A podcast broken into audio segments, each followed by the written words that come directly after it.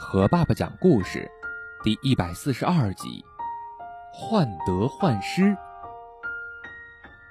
从前有一位神射手，名叫后羿，他练就了一身百步穿杨的好本领，立射、跪射、骑射样样精通，而且件件都能射中靶心，几乎从来没有失过手。人们争相传颂他高超的射箭技巧，对他非常钦佩。夏王也从左右的嘴里听说了这位神射手的本领，也目睹过后羿的表演，十分欣赏他的功夫。有一天，夏王想把后羿召入宫中，单独给他一个人演习一番，好尽情领略他那炉火纯青的射箭技巧。于是。夏王命人把后羿叫来，带他到御花园里找了一个开阔地带，叫人拿来一块一尺见方、靶心直径大约一寸的兽皮箭靶，用手指着说：“今天请先生来，是想请你展示一下你精湛的本领。这个箭靶就是你的目标。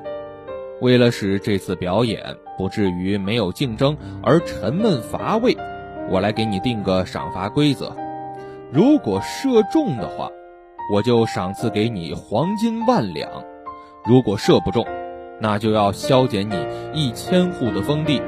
现在，请先生开始吧。后羿听了夏王的话，一言不发，面色变得凝重起来。他慢慢地走到离箭靶一百步的地方，脚步显得相当沉重。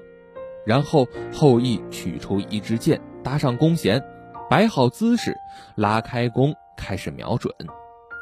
想到自己这一箭出去就可能发生的结果，一向镇定的后羿呼吸变得急促起来，拉弓的手也微微发抖。瞄了几次都没有把箭射出去，后羿终于下定决心，松开了弦，箭应声而出。啪的一下，钉在了离靶心足有几寸远的地方。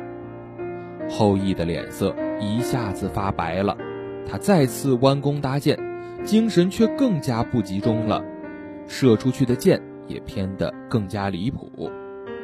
后羿收拾了弓箭，勉强陪笑着向夏王告辞，悻悻地离开了王宫。夏王在失望的同时，掩饰不住心头的疑惑。就问手下道：“这个神箭手后羿，平时射起箭来百发百中，为什么今天跟他定下了赏罚规则，他就大失水准了呢？”手下解释说：“后羿平时射箭不过是一般的练习，在一颗平常心之下，水平自然可以正常发挥。可是今天他射出来的成绩，直接关系到他的切身利益。”叫他怎能静下心来充分的施展技术呢？看来一个人只有真正的把赏罚置之度外时，才能够成为当之无愧的神箭手呀。好了，今天的故事就到这里了，宝贝，晚安。